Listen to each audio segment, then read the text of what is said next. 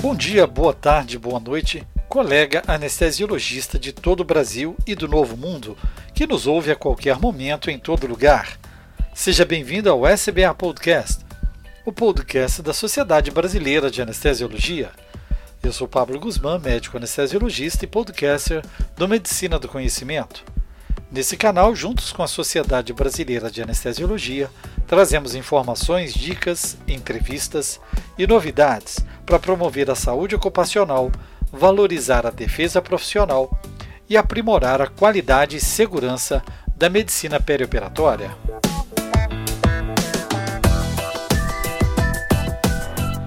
Em maio de 2020, a SBA promoveu entre seus webinários grandes temas a telemedicina na anestesiologia. Hoje conversamos com o Dr. Luiz Antônio dos Santos Diego, diretor do Departamento de Defesa Profissional, e Dr. Antônio Roberto Carrareto, membro da Comissão de Saúde Ocupacional da SBA. Sejam bem-vindos ao SBA Podcast. Desde fevereiro de 2019, quando surgiu a resolução 2227 sobre telemedicina, muita discussão se deu a partir desse primeiro momento. Em 1 de abril de 2020, uma nova resolução, já durante a pandemia de Covid-19, alavancou as ideias e as colocou em prática. Seja bem-vindo, doutor Diego, para abordar o tema telemedicina e LGPD. Bom, muito obrigado pela, pelo convite. Eu fico muito feliz de poder trazer esse assunto que é super, hiper atual, né?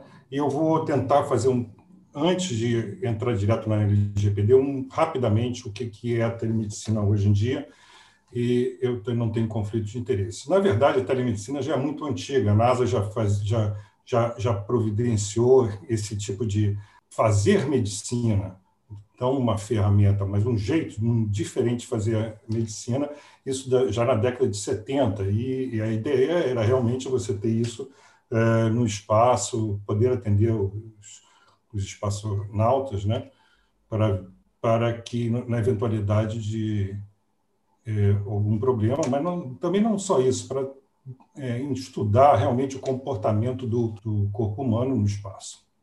É, a telemedicina é um método, então, investigativo que utiliza recursos digitais interativos para ampliar os serviços e a logística e os cuidados de saúde dos pacientes. Ele, não, muitos falam que é uma ferramenta, é, pode ser a, utilizar alguma ferramenta, mas na verdade ele é muito mais ampla do que isso. A gente já utiliza é, alguma interação com o paciente, é, seja desde o telefone, atualmente com smartphones, mas com o 5G vai ser muito maior ainda, muito maior. É, o 5G trará uma rapidez, uma um, um, de momento que é super importante.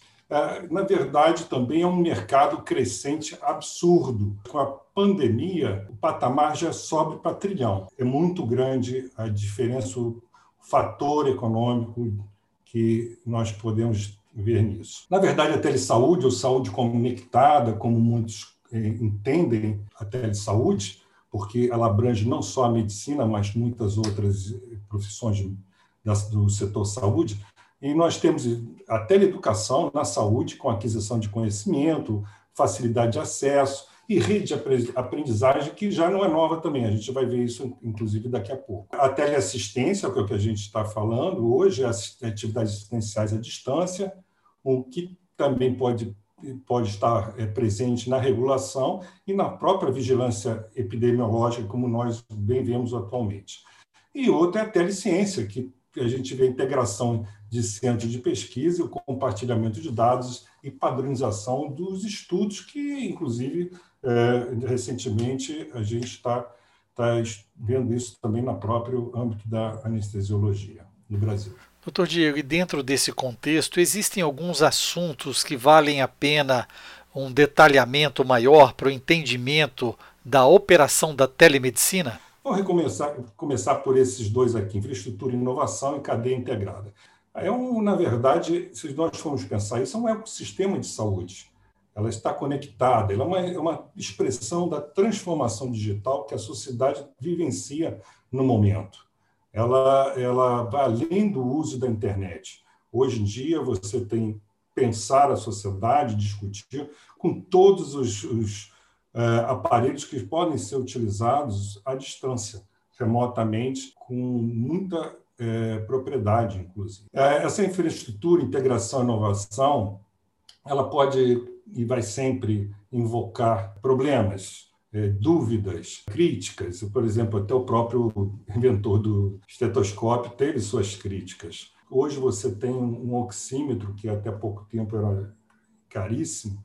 Hoje você com a Covid, então na farmácia você encontra esse tipo de oxímetro. Mas vai muito mais além disso. Né? A inteligência artificial é cada vez é, maior os estudos, os centros de inovação, a internet das coisas, a impressão 3D e, como eu falei, a própria robótica.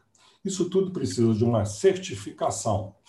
A, a gente já tem desde algum tempo a, essa parceria do, da Sociedade da SBIS, né, Sociedade Brasileira de Informática em Saúde, que já certifica o sistema de registro eletrônico em saúde há, algum tempo. Então, esses prontuários eletrônicos eles já têm uma certificação. Isso é muito importante também, como o Dr. Pablo posteriormente deve comentar sobre a plataforma.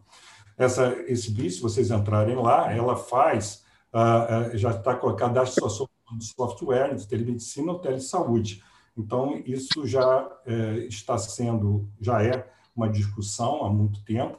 Ah, você vê bem também que, em relação à LESBIS, Conselho Federal de Farmácia emite notas sobre falhas e normativas da telemedicina e receituário eletrônico, uma coisa que, que já é permitida em, em algum, com algumas restrições inclusive pelo Conselho Federal de Medicina. A proteção dos dados é, é, super importante e onerosa também. Nós não podemos deixar de esquecer isso. Doutor Diego, quando se fala em telemedicina, as pessoas se ligam muito na parte de tecnologia. Mas existe um lado jurídico também que deve ser valorizado. O que podemos falar sobre isso? Em relação ao jurídico, vamos entrar. Na verdade, nós temos o Código Penal brasileiro ele, ele utiliza essa eh, já, já fala sobre o sigilo, o direito à eh, privacidade, não só o Código Brasileiro, Penal Brasileiro, mas a Constituição Federal, são, são na verdade vários, vários eh, instrumentos jurídicos, talvez em torno de quatro dezenas, já, já tem uma um, falam sobre é, proteção ao sigilo, proteção à privacidade, ao, ao, segredo, com, com, algumas, com algumas ressalvas em cada um deles. Então, são Constituição Federal, Marco Civil da Internet, Código de Defesa do Consumidor, Código Civil, Lei do Cadastro Positivo. muitas normas setoriais já, já discutem isso. O sigilo profissional ele na, na, no Código de Ética Médica também, 2018, ele também é muito bem colocado. Mas nós falamos agora, durante a pandemia, de um assunto tão pertinente, mas já sabemos que isso já vem sendo discutido há muito tempo pelo Conselho Federal de Medicina, não é mesmo?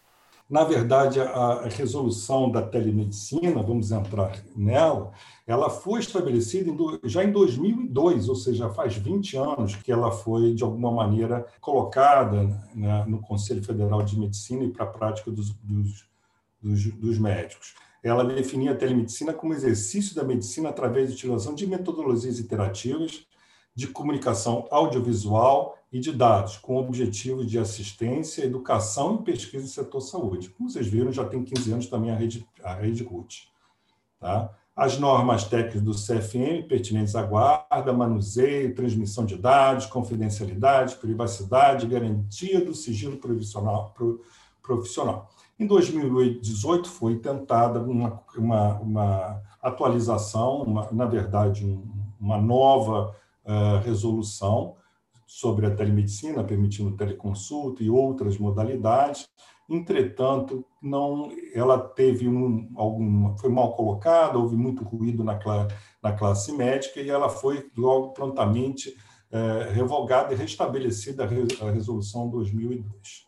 A, a Rede RUT, como eu falei, ela já tem 15 anos, até, e veio um marco civil da internet, que foi muito importante para isso, em 2014, disciplinando o uso da internet no Brasil.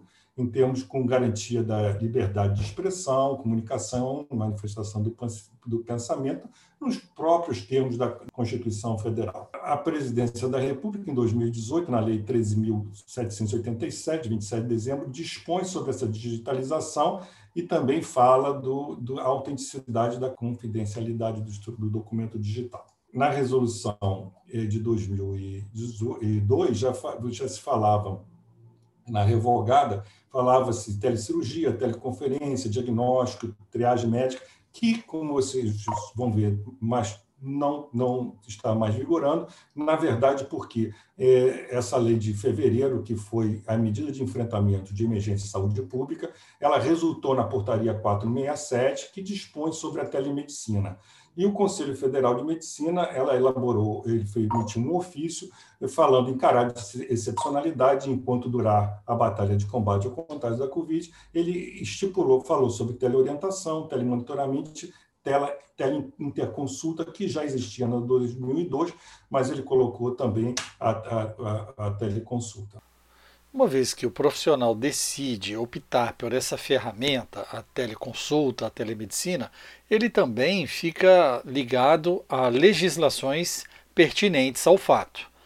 De uma forma geral, qual seria a principal legislação relacionada a essa proteção dos dados? A, a LGPD, que a gente vai ficar falando por final, ela, ela foi uma lei, é uma lei promulgada nesse, nesses termos, ela é inspirada na lei europeia de proteção de dados, ela veio para unificar as regras sobre proteção de dados, como eu falei, são mais de 40, 40 institutos de regulatórios que, que estabelecem, falam sobre proteção de dados, ele dá maior segurança jurídica no tratamento desses dados pessoais, fortalecimento da confiança dos consumidores, clientes, colaboradores, terceiros e da sociedade geral, e a promoção de desenvolvimento econômico e tecnológico nesse aspecto. Essa lei, no artigo 7 ela fala, mediante fornecimento de consentimento do titular. Então, qualquer é, hipótese, o tratamento desses, desses dados tem que ter consentimento do titular. É, também, se tiverem alguma questão de pesquisa, que a gente sabe com todo consentimento que já existe. Ético, começamos com a declaração de Tel Aviv, que, que foi de 99. Naquela, naquela época já se falava, existem muitos problemas éticos e legais que se apresentam na sua utilização. Eu, eu colocaria um, um problema ético, é esse, depende do acesso à tecnologia. A gente vê, eu sou professor, hoje em dia a gente faz aula remota, a gente sabe a dificuldade de muitos colegas e de muitas pessoas que não têm nem privacidade para estar no computador de, de frente para você como professor, como imagine como médico numa consulta importante. Então, essa é uma discussão muito importante, é esse acesso digital. Não deve afetar a relação individual médico-paciente, o médico tem liberdade e completa independência de decidir se utiliza ou não recomenda a telemedicina para seu paciente e deve se basear no benefício do paciente, sempre isso. A telemedicina, o médico assume a responsabilidade sobre o diagnóstico, opinião, tratamento intervenções médicas diretas. Isso nós não podemos esquecer. Há discussão no Conselho Federal de Medicina, né, é sempre é, nesse, nesses nesses quesitos e também na, na questão até de termos a primeira consulta diretamente presencial. Como é que ela, como ela começa, como ela termina, onde ela termina presencialmente, no, isso são coisas que nós temos que discutir. Outra questão é quanto vale esse banco de dados. A gente tem isso é, porque você tem acesso a operadoras que, que estão ficando, que são estão ligadas a com plataformas oferecendo com que como são esses esses dados. É, quem gerencia e controla a nuvem. Isso tudo é nuvem. Quem, onde está a nuvem? A gente sabe onde está a nuvem? A responsabilidade de sigilo em plataformas e a certificação das plataformas, a remuneração do, do profissional será a mesma? A gente pode perguntar ao doutor Carrareto como está isso também. Bom, obrigado. Desculpe ter me alongado, mas é, na verdade, como eu falei, é uma impressão mais abrangente sobre isso. Doutor Diego, nós agradecemos as suas importantes considerações e passamos agora a uma conversa com o doutor Carrareto sobre a sua aplicabilidade prática, a experiência clínica da realização da teleconsulta pré-anestésica. Bom, então eu vou falar, vou tentar falar para vocês de uma experiência, minha experiência própria é, no trabalho da telemedicina. O aparecimento da Covid-19, é, muitos projetos e regulamentações sobre telemedicina, inclusive essas aprovações aí que o doutor Diego acabou de nos falar, aconteceram, né? E eles começaram a ser colocados em prática porque foi uma exigência, o povo precisou disso. A SBA, então, sempre antenada, eh, mobilizou, apresentou propostas e fez, inclusive, redigiu documentos é, sobre como e as possibilidades do anestesiologista praticar a telemedicina.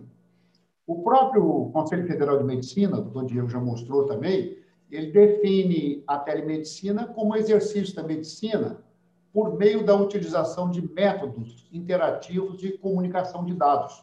Então, já está bem definido o que é telemedicina, ou seja, é o paciente de um lado, o médico do outro lado e uma tecnologia entre os dois para que os dois possam se comunicar. O Conselho Federal de Medicina tem uma frase assim: não é uma outra medicina, é simplesmente uma forma de facilitar o acesso à saúde. Né? A medicina continua a mesma, ou seja, a medicina que eu pratico continua a mesma. Do ponto de vista usual, já há uma tendência dos pacientes a se adequarem a esse novo processo? Grande maioria, mas uma enorme maioria dos pacientes, a consulta é pela primeira vez. E ainda um grande número de pacientes está fazendo a sua primeira teleconferência. Tem muitos que já fizeram, muitos empresários, funcionários, etc. Mas tem muita gente que nunca usou é, o telefone, ou tablet, ou computador é, para fazer essa teleconferência. Então, é a primeira vez, eu vou ter que auxiliar o indivíduo a fazer isso. A, a maioria dos equipamentos que são usados pelos pacientes são telefones celulares, tá? E em menor número, em baixo número mesmo, é tablet e computador, é impressionante. As pessoas preferem e usam com grande facilidade o telefone celular, ah, seja ele conectado à própria rede de telefonia celular, ou seja ele conectado à rede de Wi-Fi. Quando uma fica ruim, eu aconselho o paciente a mudar para outra. Então, eu sou um médico, mas também tenho que dar um pouquinho de técnica de informática, um pouquinho de orientação para o paciente. Durante o atendimento, eu gero uma documentação, que é uma ficha de avaliação pré-anestésica, que já foi falado que nós temos que ter um documento. Ah, vou gerar também um termo de consentimento, livre esclarecido, aquele da anestesia, porque, na realidade, o da teleconsulta ele já concordou quando ele marcou a teleconsulta. Então, agora eu já estou com termo de teleconsentimento, de consentimento informado para a anestesia. E ele vai receber também uma folha com orientações sobre a internação dele, jejum, é, eu vou ter mandar as medicações que ele vai ter que suspender ou não, encaminhar para especialistas e assim por diante. E o paciente, então, depois recebe um link, no nosso caso também usamos o WhatsApp, é, pelo WhatsApp, de posse desse link, ele vai ver e imprimir esses documentos, porque quando ele for para o hospital, ele pode ir para um hospital diferente desta rede e lá não ter os documentos. Então, ele tem que levar o documento impresso. Então, é aconselhado para ele que ele vai levar esses do documentos. Do ponto de vista de empatia médico-paciente, isso há algum prejuízo na sua prática clínica entre esse primeiro contato com o paciente? Bom, para que isso aconteça, é importantíssimo, aqui talvez seja o mais importante, o desenvolvimento de uma relação médico-paciente, como em qualquer consulta. E aqui tem um detalhe que eu estou longe dele e muitas vezes é a primeira vez que ele está fazendo isso na vida dele. É, então, vocês imaginam o indivíduo indo pelo médico, ao médico, a primeira vez. Não que ele não tenha ido ao médico, mas de um modo completamente diferente. Então, eu tenho, é, quando eu abro a consulta, eu falo sobre a gravação. Lá, nesse sistema nosso, todas as consultas são gravadas, eu peço a autorização dele, falo com ele que a consulta vai ser gravada, cumprimento de acordo com o horário, bom dia, boa tarde, boa noite, como é que vai o senhor, como é que vai a senhora, eu sou doutor, identifico, nós vamos fazer uma consulta pré-anestésica, por consulta, e ela vai ser gravada, tudo bem? Nunca tive nenhum paciente que tivesse rejeitado a hipótese de gravação de consulta. Todos eles, tudo bem, doutor, tudo bom, pode gravar, não tem problema não. É, nunca tive nenhum paciente. Aí entra o nosso bate-papo lá, como é que vai o senhor, como é que vai a senhora, como é que vai você, de acordo com o que eu sentir que é o ambiente. Aí eu começo a perguntar, senhor fez alguns exames, é, foi ao médico, foi ao cardiologista, foi ao clínico, para eu saber é, que tipo de análise ele já fez até chegar aqui. E isso varia muito. Tem paciente que eu sou o primeiro médico dele depois do cirurgião. Tem paciente, por exemplo, um paciente de cirurgia bariátrica, ele já fez todas as avaliações. Ele fala: não, doutor, só está faltando o senhor para eu ser fazer essa cirurgia. Então, eu sou o último ponto que falta dele, da via crucis dele, para chegar à sala de cirurgia. Aí, então, a gente procede uma anamnese, é, guiada por uma ficha de avaliação pré-anestésica e falo com ele que eu vou fazer perguntas, que eu vou anotar num papel, que depois vai ser enviado para ele, um documento, mas que no momento da anestesia ele vai ser analisado, vai ser avaliado por um outro colega. Então, isso é, a gente deixa bem claro em vários momentos.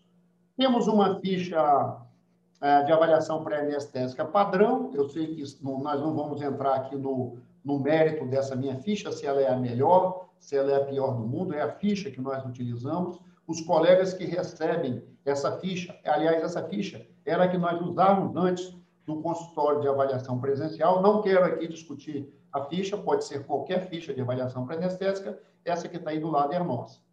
Ah, existem sistemas que faz uma pré-anamnese antes da consulta, ou seja, você envia um formulário para o paciente ele preenche esse formulário e antes de você atender o paciente, você vê esse formulário, já sabe se ele tem diabetes, se ele tem hipertensão, se ele tem alguma outra doença, medicações que ele toma, etc. Sabemos que um dos grandes fatores preditivos de eventos é a falha da comunicação. Qual o processo de, dessa transferência de informação aos colegas que prestarão o ato anestésico propriamente dito e a avaliação de risco desses pacientes? Ao final de toda essa anamnese, história que nós fazemos aí, nós precisamos então dar melhor informação para o colega que vai fazer anestesia, fazendo a classificação do estado de risco da ASA, a estratificação de risco obedecendo a resolução do CFM 2174, lá no anexo 5, tem essa estratificação, aonde é, nós consideramos o porte cirúrgico né, e as doenças do paciente, isso aqui tudo é material de lá, em que o score de risco do paciente vai ser determinado em alto, intermediário e baixo, associado a critérios clínicos que o paciente possa ter, e a, a avaliação desses critérios a gente segue o que está escrito lá na resolução do, do CFM é, 2174-2017. Ah, então, ou seja, aqui nós estamos obedecendo o mesmo preceito de uma consulta ah, pré-anestésica presencial.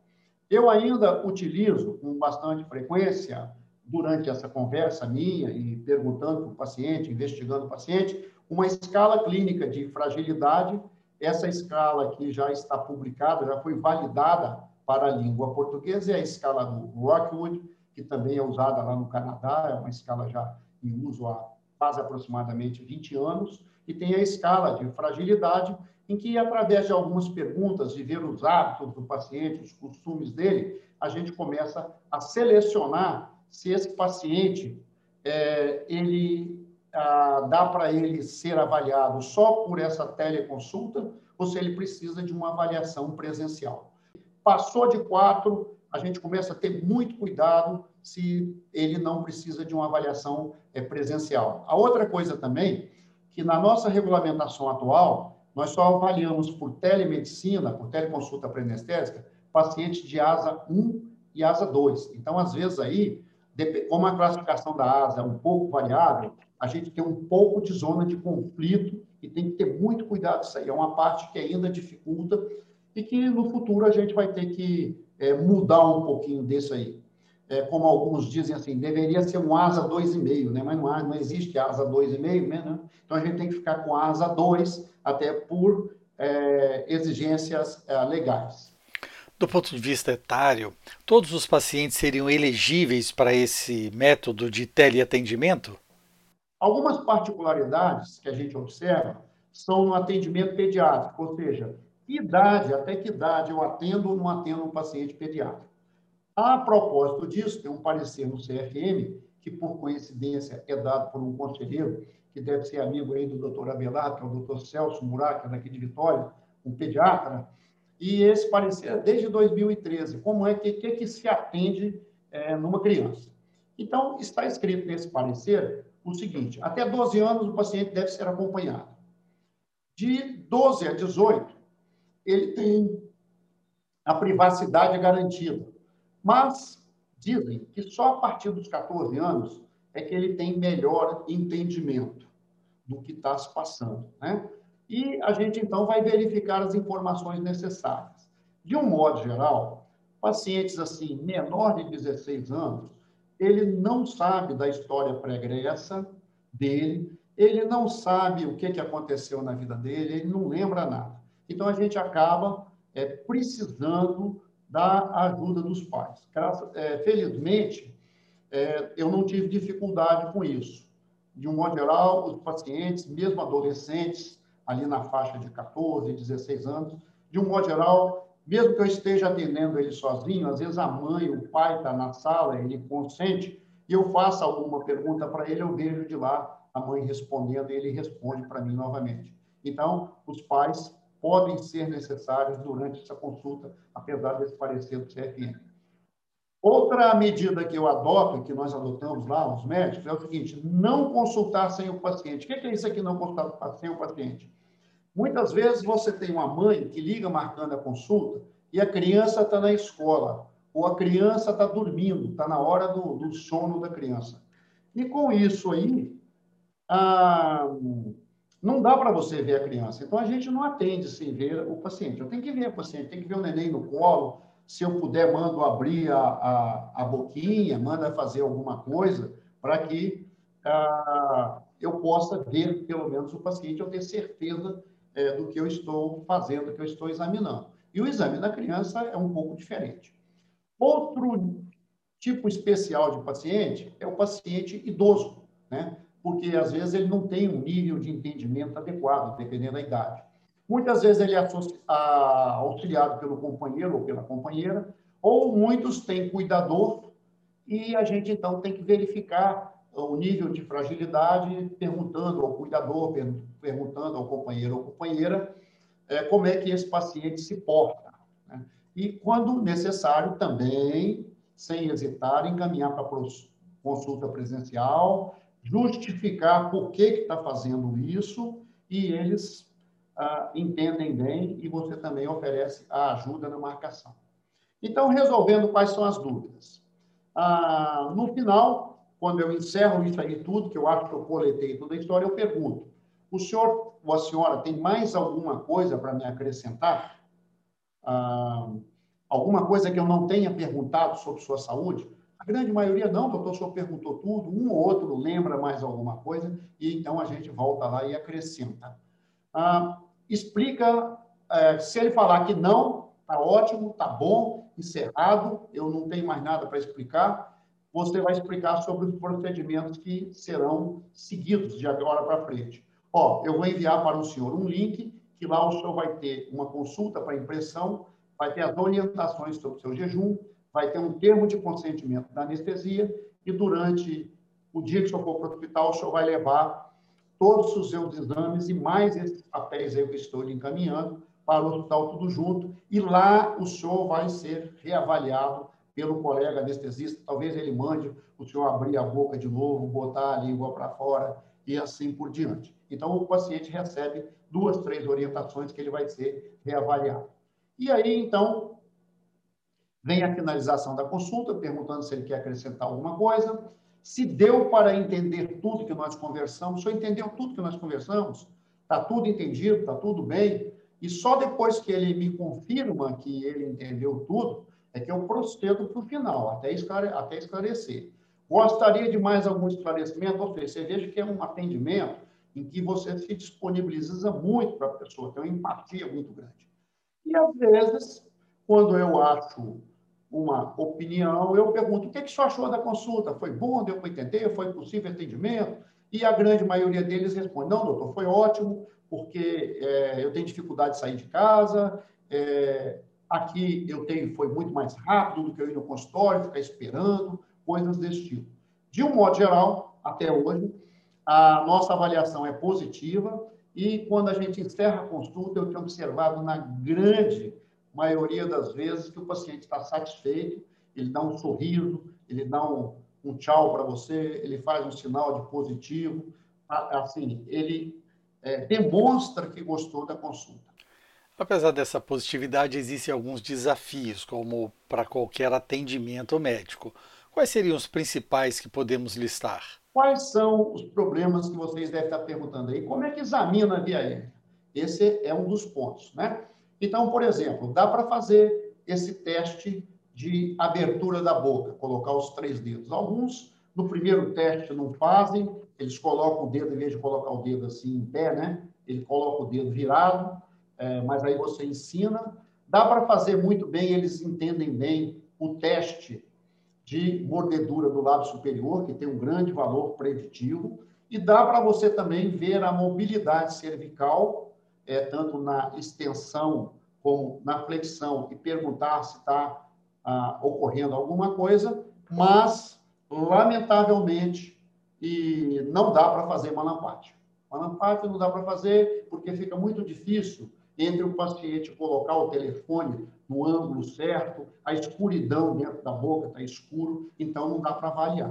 O malampate será reavaliado lá pelo colega anestesiologista na sala, como iria fazer se eu também tivesse feito uma consulta presencial. Né? Até mesmo porque, na própria resolução 2174, está escrito aqui, ó, que antes de fazer a anestesia, eu deva conhecer com devida antecedência as condições clínicas do paciente. Então, ele vai perguntar. E lá no anexo 2 está escrito o exame físico, incluindo a avaliação das vias aéreas. Então, ele vai repetir este exame lá. Isso aqui é uma, é, é, uma limitação, mas eu acho até que não é muito limitação, porque também um colega não é, confiaria no exame de via aérea de outro, ou seja, eu quero ver. Né? Minha experiência e impressões para finalizar. 80% dos pacientes que eu atendi até hoje, eles dominam a telecomunicação, eles sabem facilmente fazer, 10% vão ter ajuda eles fazerem, e 10% mais ou menos, isso aqui são números aproximados, impressão minha. 10% ele é ajudado por familiar, por amigo, pelo filho, pelo neto, qualquer coisa. Eles acham vantagem porque não tem deslocamento e espera no consultório, eles podem consultar de qualquer lugar.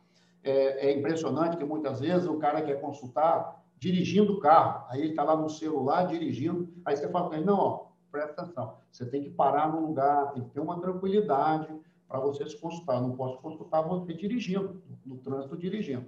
Então a gente tem que chamar a atenção disso aí, mas é, eles entendem e acabam fazendo isso. Ah, e outros também dizem assim: Oxe, doutor, foi uma maravilha essa consulta, porque, assim, é, eu já fui muito médico. O paciente para chegar na sala de cirurgia, ele é consultado por muitos médicos, é uma via crucis, e ele tem que. Ele, essa daí é uma que ele resolve pelo telefone, né, vamos dizer. Ah, e no final, como a anamnese é completa, seguindo aquela ficha, eles, muitos deles, eu já ouvi essa frase, essa é uma das frases que eu ouvi, nossa, doutor, nunca ninguém me fez tanta pergunta. Outro dia eu fui lá no médico, no posto médico, poxa, ele olhou para minha cara assim, entregou meus exames, ou entregou o papel para eu fazer os exames então me fez um monte de perguntas. Então, quer dizer, é um sentimento que a gente tem de gratidão, é muito recompensador, é um sentimento de desenvolvimento, de empatia. É, e eu acho muito importante quem trabalha com a câmera ligada, porque, como o doutor Diego falou, não é obrigatório o uso da câmera, mas a câmera você tem essa, essa sensação de comunicação, de como que você vai romper isso tudo. Eu acho que a telemedicina é, deve permanecer depois dessa conduta.